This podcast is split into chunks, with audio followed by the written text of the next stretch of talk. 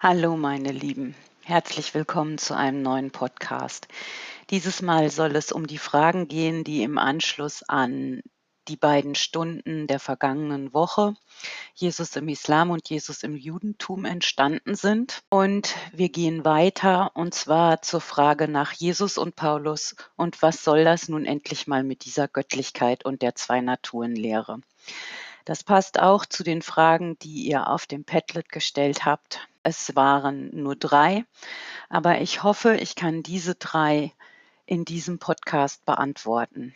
Ich fange auch gleich mit der ersten an, und zwar der Frage nach dem Unterschied zwischen Judentum und Islam.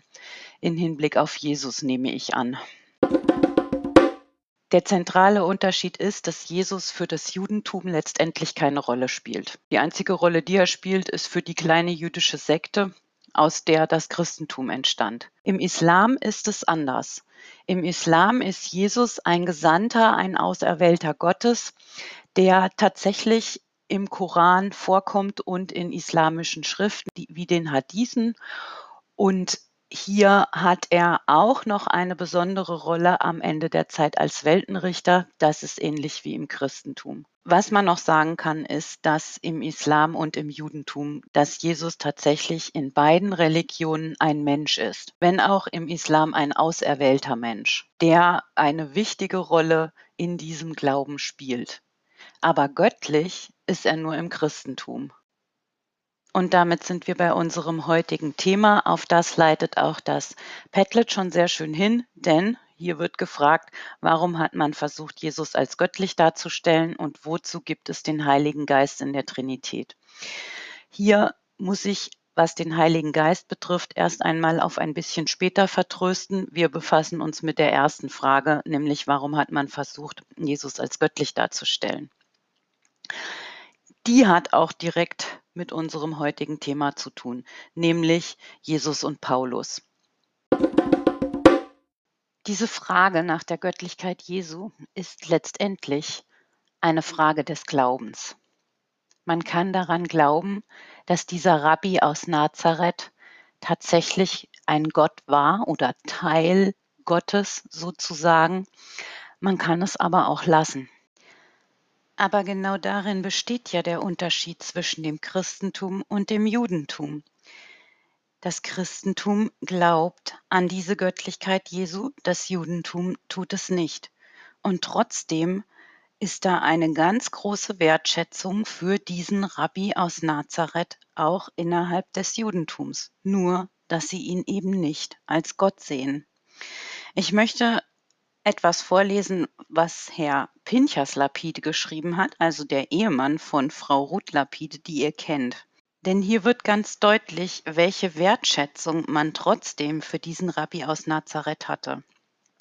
Und zwar schreibt der Herr Lapid, Demütig und bescheiden ging er seinen Weg, frei von aller Selbstgefälligkeit, erfüllt von der Freude am Dasein, der Botschaft vom kommenden Himmelreich und getragen von seiner Sendung, die Frohbotschaft von der schrankenlosen Liebe Gottes unter die Leute zu bringen. Da steht einer auf im alten Israel, um über Nacht die Prophetenvision zur morgigen Tagesordnung zu machen. Einer, der es wagt, trotz Krieg und Tyrannei die biblische Nächstenliebe bis zur letzten Konsequenz durchzuglauben. Und an anderer Stelle heißt es dann, nicht trotz seiner menschlichen Empfindsamkeiten, sondern gerade deshalb, weil sein Fleisch schwach war wie das unsere und weil er die ärgsten Anfechtungen auskosten musste bis zur bitteren Neige, darum ist er zum Helden des Glaubens geworden. Denn wahrer Glaube ist das größte Wagnis der Seele, die nur durch Zweifel und Hemmnisse hindurch die Freude an Gott und die gestellte Lust am Leben gewinnt.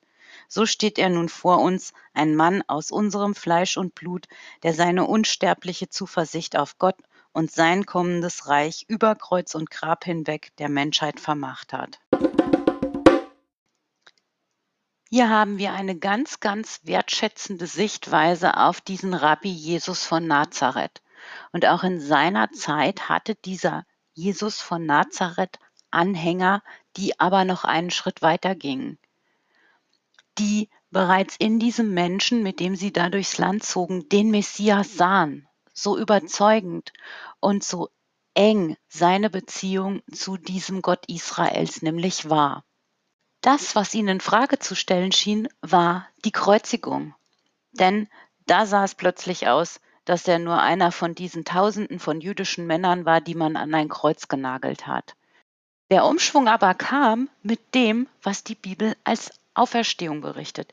Diese Auferstehung zeigt den Menschen, nein, das war nicht nur einer von diesen vielen Messiasen, sondern er ist auferstanden und Gott hat ihn damit bestätigt. Aber genau hier habt ihr wieder eine Glaubensfrage. Die einen sagten, er ist auferstanden und deshalb von Gott bestätigt in seiner Messianität. Die anderen sagten, nö, ist er nicht. Und die, die sagten, nö, ist er nicht, die blieben beim ganz normalen Judentum, die anderen fingen an und bildeten diese kleine jüdische Sekte, aus der dann die Christen wurden. Das heißt, es war schon zur Zeit Jesu eine Glaubensfrage. Es ist heute immer noch eine Glaubensfrage. Es hat sich nichts geändert. Spannenderweise war einer von denen, die sagten, nö, ist er nicht, und der das auch ganz radikal durchzog, dieses nö, ist er nicht, unser Paulus von dem wir jetzt schon mehrfach gehört haben. Paulus von Tarsus war wie Jesus ein strenggläubiger Jude. Allerdings war Paulus anders als Jesus in der sogenannten Diaspora aufgewachsen. Paulus war hochgebildet, sowohl in der Vorstellungswelt der Griechen als auch in der jüdischen Kultur. Er war ein super ausgebildeter Rabbi. Er hat bei den wichtigsten Lehrern seiner Zeit studiert, bei den wichtigsten jüdischen Lehrern. Aber wie gesagt, gleichzeitig kannte er sich auch aus in der heidnischen Vorstellungswelt. Pinchas Lapid drückt es so aus, dass Paulus mit einem Bein in Athen und mit dem anderen Bein in Jerusalem stand. Und in Jerusalem verfolgte Paulus mit fast fanatischem Eifer, nö, man kann sagen mit fanatischem Eifer, die Anhänger dieser kleinen jüdischen Sekte, die jetzt behaupteten, Jesus sei der Messias gewesen. Paulus ging da so fanatisch vor, dass er sich sogar über das römische Recht hinwegsetzte, das ja verbot, dass irgendjemand anderes Todesstrafen ausführen durfte als die Römer selbst. Denn er steinigte diese Anhänger der kleinen jüdischen Sekte, wo er ihre habhaft werden konnte. Und so können wir in der Apostelgeschichte nachlesen von einer Steinigung an Stephanus, die Paulus mit seinen Anhängern zusammen durchgeführt hat. Denn für Paulus ist es eben pure Gotteslästerung, wenn seine jüdischen Mitglaubensgenossen hier behaupten, dass Gott den Messias geschickt hätte und der ist dann gekreuzigt worden und wieder auferstanden. Spannenderweise passiert dann aber etwas, das diesen Paulus vollkommen überzeugt. Genau das nämlich, dass auch die Jesus-Anhänger, die nach seiner Kreuzigung vollkommen niedergeschlagen und verängstigt waren, ich sag mal, rumdreht. Paulus passiert genau dasselbe wie denen, sodass er seine Meinung völlig ändert. Paulus begegnet nämlich dem Auferstandenen. Im Gegensatz zu Jesu Jüngern hat Paulus den lebendigen Jesus nicht gekannt. Und von dieser Auferstehung hat er bis jetzt auch nur gehört. Jetzt aber, nachdem er gerade den armen Stephanus gesteinigt hat, begegnet er auf seinem weiteren Weg Richtung Damaskus dem Auferstandenen. Ihr könnt auch das in der Apostelgeschichte nachlesen. Dieser Auferstandene erscheint ihm und sagt zu ihm, Paulus, warum verfolgst du mich? Und durch dieses Erlebnis kommt Paulus zu der absoluten Überzeugung, dass diese Anhänger dieser kleinen jüdischen Sekte recht haben. Es ist so. Auch für Paulus ist diese Begegnung mit dem Auferstandenen das unwiderlegbare Zeichen, dass es sich hier um den Messias handelt, den Gott gesandt hat, der am Kreuz gestorben ist, aber er ist auferstanden und in allem, was er gepredigt hat, bestätigt von Gott. Für Paulus wird dieses sogenannte Damaskus-Erlebnis zu einem Berufungserlebnis. Er ist berufen, diesen Jesus zu verkünden als den Messias, der zu seinem Volk gekommen ist. Und von nun an ist er unterwegs, den Glauben an diesen gekreuzigten und auferstandenen zu verbreiten. Anders als die Jünger aber macht Paulus das nicht in Palästina direkt da, wo Jesus selbst gewirkt hat, sondern Paulus geht raus.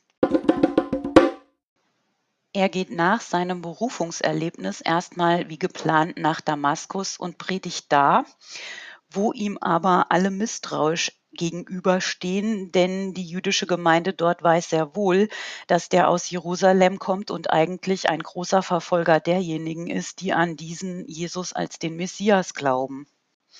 Aber es steht in der Apostelgeschichte, dass er umso kraftvoller auftrat und die Juden in Damaskus in Verwirrung brachte, weil er ihnen bewies, dass Jesus der Messias ist. Und von da an wird Paulus zum bedeutendsten Missionar des Urchristentums.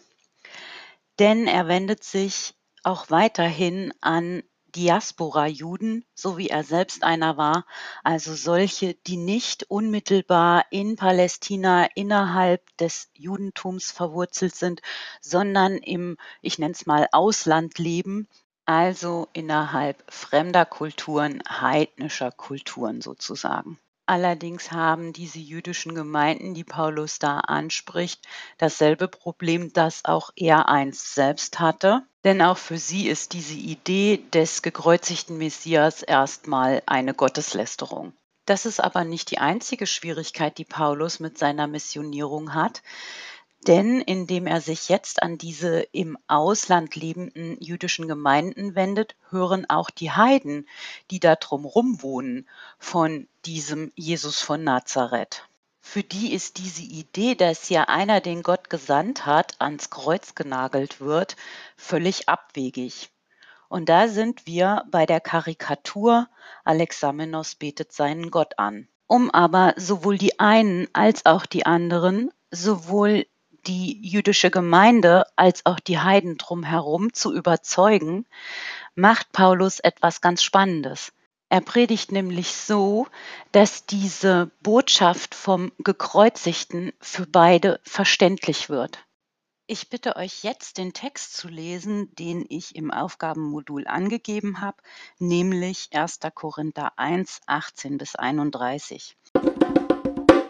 Wie ihr möglicherweise oder hoffentlich in dem Text gesehen habt, ist hier genau dieses Problem des Paulus thematisiert, dass da auf der einen Seite die jüdischen Gemeindemitglieder ein Problem haben mit der Kreuzigung und auf der anderen Seite die Heiden ebenso. Paulus spricht sie auch beide direkt an. Er fragt, wo ist ein Weiser? Das bezieht sich auf die Heiden, die mit ihrer griechischen Philosophie argumentieren. Er, und dann fragt Paulus, wo ist ein Schriftgelehrter? Das bezieht sich natürlich auf die jüdischen Zuhörer. Und im Folgenden macht Paulus dann deutlich, dass sich in diesem gekreuzigten Gottes Weisheit spiegelt. Damit wiederum stellt er das Kreuz in den Mittelpunkt. So wie wir es bereits gesehen haben, als wir uns mit der Kreuzestheologie beschäftigt haben. Für Paulus ist es also ganz wichtig, dass seinen Zuhörern klar wird, dass dieser Jesus von Nazareth, dieser Messias am Kreuz sterben musste, weil es Gott genau so gewollt hat. Und weil das Teil des Plans Gottes ist, die Menschheit zu retten. Paulus macht aber noch etwas. Denn für die Heiden bleibt das Problem, dass sie diesen jüdischen Messiasbegriff überhaupt nicht verstehen können, denn ihnen fehlt der gesamte kulturelle Hintergrund. Und die Lösung, die Paulus findet, um dieses Problem zu beseitigen, hat letztendlich die komplette Theologie des Christentums, das komplette Verständnis von Jesus als dem Christus beeinflusst. Paulus macht nämlich genau das. Er nimmt den Messias-Begriff und überträgt ihn ins Griechische, nämlich in das Wort Christus. Aber er macht noch mehr, denn es reichte nicht einfach nur das Wort Messias ins Griechische zu übersetzen. Deshalb überträgt Paulus auch noch griechische Vorstellungen von den griechischen Göttern auf dieses neue Wort Christus. Wir hatten das, als wir über die christologischen Hoheitstitel gesprochen haben. Dieser Christus wird jetzt zu einem Sohn Gottes im leiblichen Sinne, so wie das bei Herakles zum Beispiel der Fall war, der von Zeus gezeugt wird.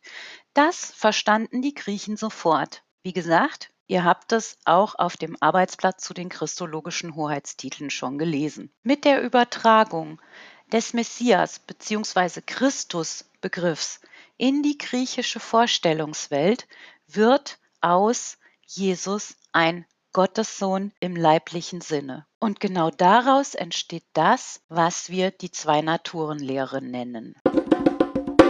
Natürlich kann man Paulus an dieser Stelle vorwerfen, der hat sich das zurechtgebogen. Der hat aus dem, was mit Messias ursprünglich mal gemeint war, was ganz anderes gemacht. Der hat sozusagen einen ganz anderen Glauben damit vermischt und dann kam was hinten bei raus, was eigentlich gar nicht gemeint war. Denn was ist denn aus der ursprünglichen Lehre Jesu geworden vom liebenden Gott, der sein Reich auf dieser Erde errichten will?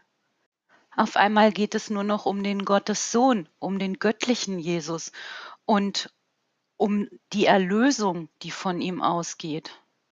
Vielleicht fragt ihr euch jetzt auch, was soll ich denn überhaupt noch glauben, wenn es um diesen Jesus von Nazareth oder diesen Messias oder diesen Christus geht? Was ist denn jetzt richtig? Solltet ihr euch das alles fragen, kann ich euch sehr gut verstehen. Es ging mir ganz genauso. Ich habe diesen Schock erlebt, sozusagen, als ich im Studium war. Zu meinen Zeiten, als ich noch Religionsunterricht hatte, war das kein Thema. Die Forschung, wie sie Frau Lapid und ihr Mann betrieben, war noch nicht so weit vorgedrungen, dass meine Religionslehrer etwas davon in ihrem Studium hätten hören können. Heute aber steht das jüdische Verständnis von Jesus explizit auf dem Lehrplan und auch der Umstand, dass Jesus Jude war und innerhalb seines Judentums gelehrt und gelebt hat, gehören fest zu den Lehrinhalten auch schon in der Mittelstufe. Und erst recht in der Oberstufe, wo ihr diesen Inhalt auch wirklich verstehen könnt. Genauso wie die paulinische Vorstellung vom Gottessohn und die ganzen Hoheitstitel. Bleibt aber trotzdem die Frage, wie damit umgehen. Was soll ich glauben? Es ist, wie ich es schon gesagt habe, mehrfach auch in diesem Podcast. Die Frage, was ihr glaubt, bleibt euch überlassen. Ihr könnt sagen, alles das, was in dieser Bibel steht, alles das, was Paulus auch noch gelehrt hat, ist genau so von Gott gewollt. Bei allen historischen Fakten hat das Ganze dazu geführt, dass wir heute an diesen Jesus von Nazareth als den Christus und als Erlöser glauben. Möglicherweise hat es genau so sein sollen. Aber auch das ist eine Glaubensfrage, die euch überlassen bleibt. Glaube erwächst aus Erfahrungen, die man macht. Und genau das wird das Thema sein in unserem nächsten Halbjahr. In der Q2 werden wir das Thema haben Mensch und Gott. Und hier wird es ganz viel um Erfahrungen gehen. Es warten noch mehr Überraschungen auf euch. Das kann ich euch versprechen. Aber mit der heutigen Stunde sind wir fertig mit dem Thema Mensch und Jesus Christus, das das der Q1 war. Die Aufgabe, die ich euch im Anschluss an das Padlet gebe, wird direkt zum Thema der Q2 überleiten. Und sie wird den Text aufgreifen, den ihr vorhin schon von Paulus gelesen habt. Bevor es weitergeht, möchte ich allerdings noch etwas zu den Inhalten dieses Podcasts sagen. Mir ging es einfach darum, eure Fragen zum Messias-Begriff auf dem Padlet einmal ausführlich beantwortet zu haben. Es wird nicht von euch erwartet, dass ihr diese ganzen Details zur paulinischen Lebensgeschichte kennt. Das, was ihr wissen müsst, hattet ihr bereits auf den Arbeitsblättern, nämlich die christologischen Hoheitstitel und die paulinische Kreuzestheologie. Als Hintergrundinformation, um eben diese Kreuzestheologie und diese christologischen Hoheitstitel verstehen zu können, reicht es zu wissen, dass Paulus hier versucht hat, diese jüdischen Vorstellungen für die Heidenwelt verständlich zu machen, dass aber daraus letztendlich die Vorstellung der zwei Naturen Jesu geworden ist. Und damit sind wir am Ende dieses Podcasts und ich entlasse euch in die Übergangsaufgabe zum nächsten Halbjahr. Ihr findet sie direkt im Aufgabenmodul. Viel Erfolg!